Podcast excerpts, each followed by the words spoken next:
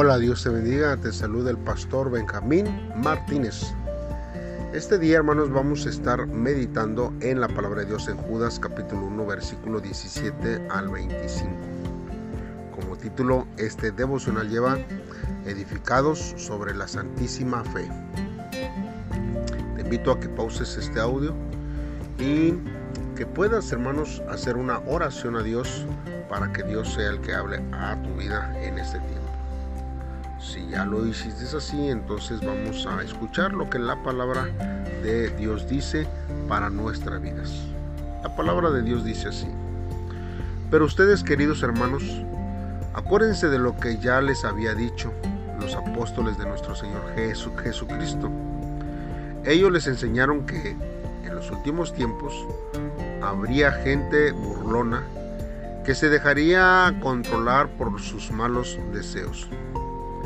Es esta clase de gente la que los obliga a pelearse y a dividirse, pues hace lo que quiere y no tiene el Espíritu de Dios.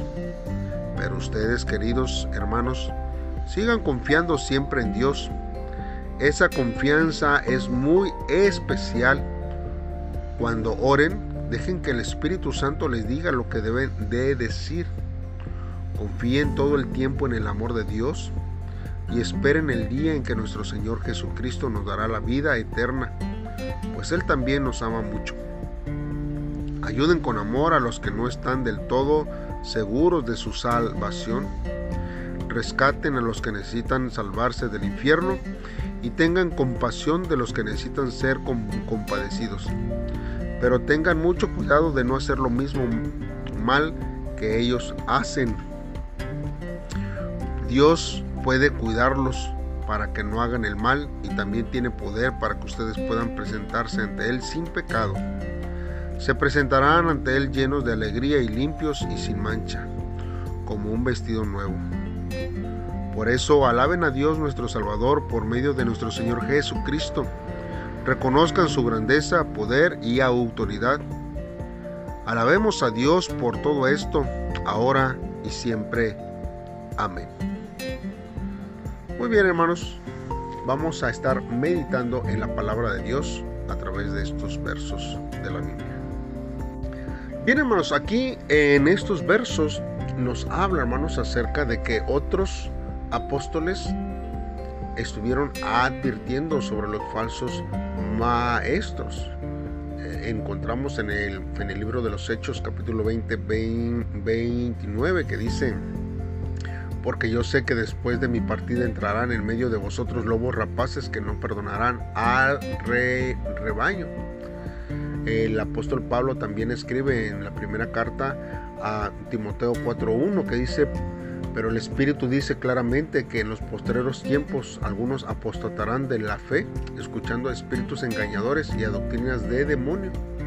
Y lo vuelve a decir en, sus, en la segunda carta de Timoteo de 3 del 1 al 5 que dice, también debes saber esto, que en los posteriores días vendrán tiempos peligrosos, porque habrá hombres amadores de sí mismos, ávaros, vanagloriosos, soberbios, blasfemos, desobedientes a los padres, ingratos, impíos, sin afecto natural, implacables, calumniadores, intemperantes, crueles, aborrecedores de lo bueno, traidores, impetuosos, infatuados, amadores de los deleites más que de Dios, que tendrán apariencia de piedad, pero negarán la eficacia de ella.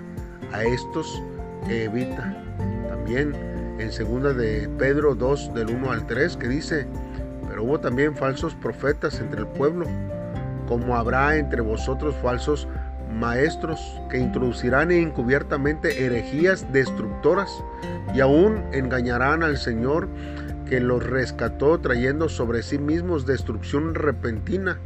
Y muchos seguirán sus disilusiones por causa de los cuales el camino de la verdad será blasfemado.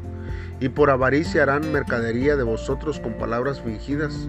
Sobre los tales ya de largo tiempo la condenación no se tarda y su perdición no se duerme. Y hay también, hermanos, en... Eh, otras partes de la Biblia que hablan, hermanos, acerca de ello, hermanos. Pero nosotros, hermanos, tenemos que entender que esos son los tiempos señalados por la palabra de Dios y de, desafortunadamente, hermanos, muchos están cayendo en esto eh, que Dios eh, advirtió en su palabra. Y aquí en el, en el verso 18, hermanos, vemos que hay una palabra que dice postrer tiempo. Y esto, hermanos, es una frase común que se refiere al lapso entre la primera y la segunda venida del Señor Jesucristo. Por eso, hermanos, nosotros tenemos que tener claro, hermanos, que nosotros vivimos, hermanos, en los últimos tiempos. Ya estamos viviendo, hermanos, en los últimos tiempos.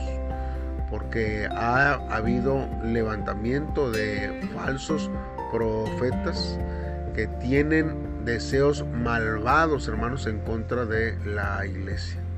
En el verso 20, hermanos, también nos habla que eh, debemos orar en el Espíritu Santo. Pero, ¿qué significa, hermanos, orar en el Espíritu Santo? Hermanos, significa orar en el poder y en la fuerza del Espíritu Santo. El Espíritu Santo, hermanos, ora por nosotros. El apóstol Pablo, hermanos, lo dijo en Romanos 8, 26 y 27. Y de igual manera el Espíritu nos ayuda en nuestras debilidades. Pues qué hemos de pedir como conviene, no lo sabemos, pero el Espíritu mismo intercede por nosotros con gemidos indecibles. Mas el que escudriña los corazones sabe cuál es la intención del Espíritu, porque conforme a la voluntad de Dios intercede por los santos. También, hermanos, eh, eh, este, el, Espíritu Santo abre nuestra mente a Cristo. En el, en el Evangelio de Juan, hermanos, capítulo 14, 26, el Señor Jesús dijo, mas el consolador, el Espíritu Santo, a quien el Padre enviará en mi nombre, Él os enseñará todas las cosas y os recordará todo lo que yo os he dicho. También, hermanos, el Espíritu Santo nos enseña acerca de Él, hermanos. En, Juan 15, 26, hermanos, este, nosotros vemos que el Señor Jesús vuelve a, decir, pero cuando venga el consolador, a quien yo os enviaré del Padre, del Espíritu, del cual procede el Padre, Él dará testimonio acerca de mí. Entonces, hermanos, el Espíritu Santo, hermanos, es el que nos conecta y sabe y nos da entendimiento, hermanos, para poder vivir conforme a la voluntad de eh, Dios. Por eso, hermanos, tenemos que orar en el Espíritu, hermanos, en el Espíritu Santo. Orar, hermanos, para que Dios sea el que guíe nuestras oraciones y no solamente hablar palabrería que, que realmente no es el deseo en nuestro corazón hacerlo. También, hermanos, vemos aquí que la Biblia eh, y sobre todo en esta carta Judas, en el verso 21, dice una frase que dice, conservaos en el amor de Dios. ¿Cómo nosotros podemos conservarnos en el amor de Dios? Eh, hermanos, no es de cómo, sino lo que significa. Porque conservados en el amor de Dios, hermanos, significa vivir cerca de Él y del pueblo. Hermanos, y esto sin prestar atención de los falsos maestros que tratan de apartarnos de Él, hermanos. Por eso Él en, en, en Juan, hermanos, 15 del 9 a 10 dice, como el Padre me ha amado, así también yo os he amado, permanecer en mi amor. Si guardareis mis mandamientos, permanecieres en mi amor, así como yo he guardado los mandamientos de mi Padre y permanezco en su amor, hermanos. Es, hermanos, vivir cerca de Él, estar estando, hermanos, en estos devocionales cada día, hermanos, pero no solamente eso, hermanos, sino de el pueblo, de la iglesia. No podemos pensar que somos cristianos, hermanos, si no estamos relacionándonos unos con otros, con la iglesia.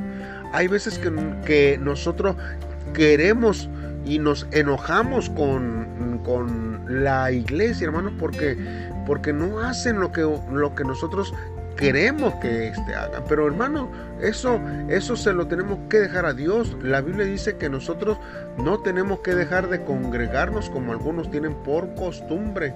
Y hay veces que esta, esas costumbres se nos pegan muy rápidamente.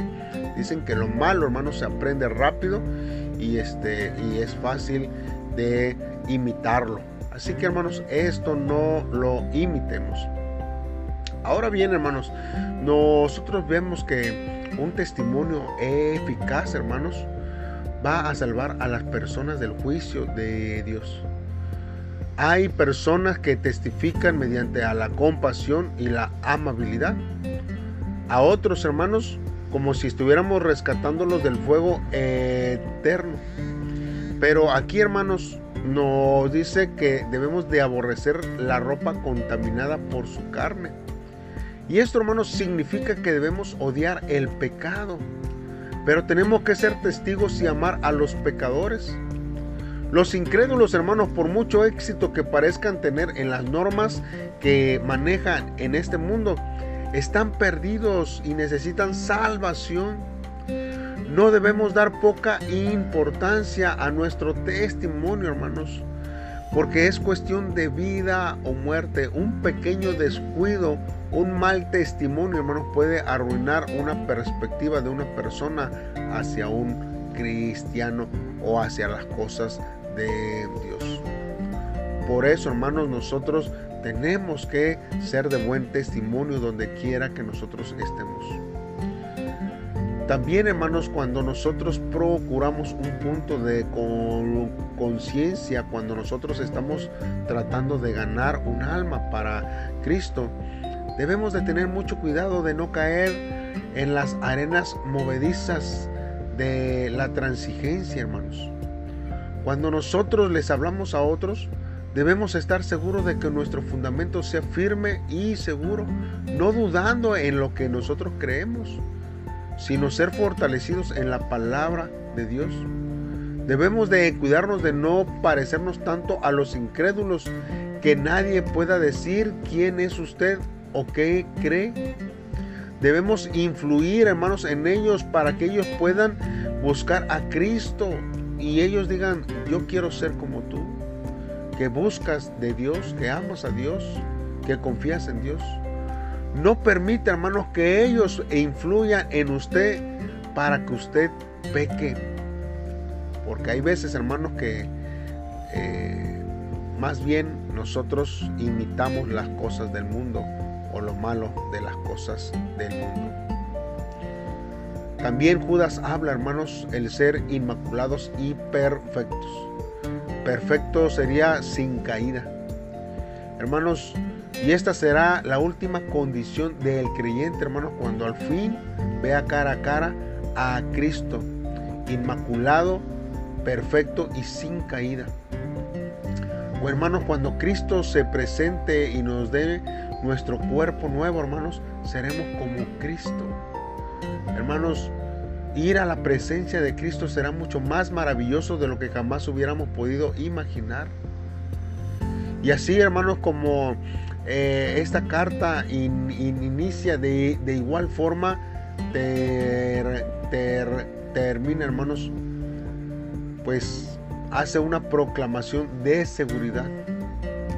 Dios capacita, hermanos, al creyente para evitar que sea presa de los falsos maestros.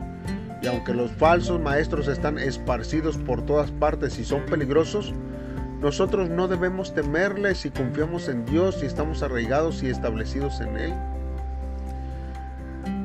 Por eso, hermanos, es que la intención de Judas, hermanos, era que los lectores, hermanos, este, no fueran susceptibles a las herejías sino que se afianzaran en la palabra de Dios y que ellos no pudieran tener una tentación de vivir a una forma inmoral. Por eso Judas anima a los creyentes a permanecer firmes en su fe y a confiar en las promesas de Dios para su futuro.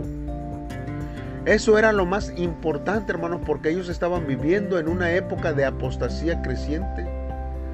Nosotros también vivimos en los últimos días, hermanos y estamos mucho más cerca del fin de lo que estuvieron aquellos eh, a los que fue dirigida esta carta principalmente a la iglesia de ese siglo. Mas sin embargo, hermanos, impacta hacia nuestra vida. Porque nosotros también somos susceptibles, hermanos, muchas veces en el error doctrinal. También somos tentados a caer en pecado. Y aunque hay muchas enseñanzas falsas, hermanos, que se encuentran a nuestro alrededor, no debemos temer ni caer en desesperación. Dios puede guardarnos para que no caigamos. Y si permanecemos fieles, hermanos, Él nos garantiza que nos llevará a su presencia y nos dará gozo eterno allá en la gloria. Por eso, hermanos, permanezcamos fieles siempre a Dios y que Dios, hermanos, nos llene de su amor y cuidados. Hermanos, por eso nosotros tenemos que amar a aquellos que están alrededor nuestro, pero apartarnos de aquellos que causan división y que viven eh, de una forma errada alrededor de nuestra vida. Hermanos, por eso también tenemos que esforzarnos para que nuestra vida sea edificada en la fe y permanecer firmes. Hagamos una oración a Dios y pidámosle a Él que Él sea el que nos guíe en este tiempo. Padre, en esta hora nos acercamos delante de ti, Señor, sabiendo que tú, Señor, mereces todo toda nuestra adoración, Dios. Yo, Señor, te alabo por protección. Primeramente, Señor, hacia el pueblo escogido, tu iglesia. También te alabo, Señor, por tu misericordia. Pues tú nos invitas, Señor, a comparecer ante tu gloriosa y santa presencia. Ayúdanos, Señor, Espíritu Santo, en nuestras debilidades. Especialmente, Señor, cuando nuestros enemigos se burlan de nosotros y no tienen piedad. Señor, anhelamos tu santidad en nuestra vida. Y te pido que nos dejes, Señor, eh, a nosotros vivir conforme a tu voluntad. Y no dejes, Señor, de tener misericordia hacia los pecadores, en tanto, Señor, tu venida Señor, esté todavía en pausa, porque yo sé que tú pronto vienes, pero da la oportunidad para que tu palabra sea predicada. Ayúdame a predicarle a los que están alrededor de mí, Señor, para que a través de mi testimonio, Señor, también ellos puedan verte a ti y encontrarte a ti, Dios. Gracias, en el nombre de Cristo Jesús te lo pedimos, Dios. Amén. Dios te bendiga, hermano, y espero que nos acompañes en este tiempo, en esta Semana Santa. Tendremos a partir de el próximo episodio temas interesantes que puedes también compartir con amigos y familiares acerca de esta Semana Santa que se ha avecinado. Saludos y bendiciones.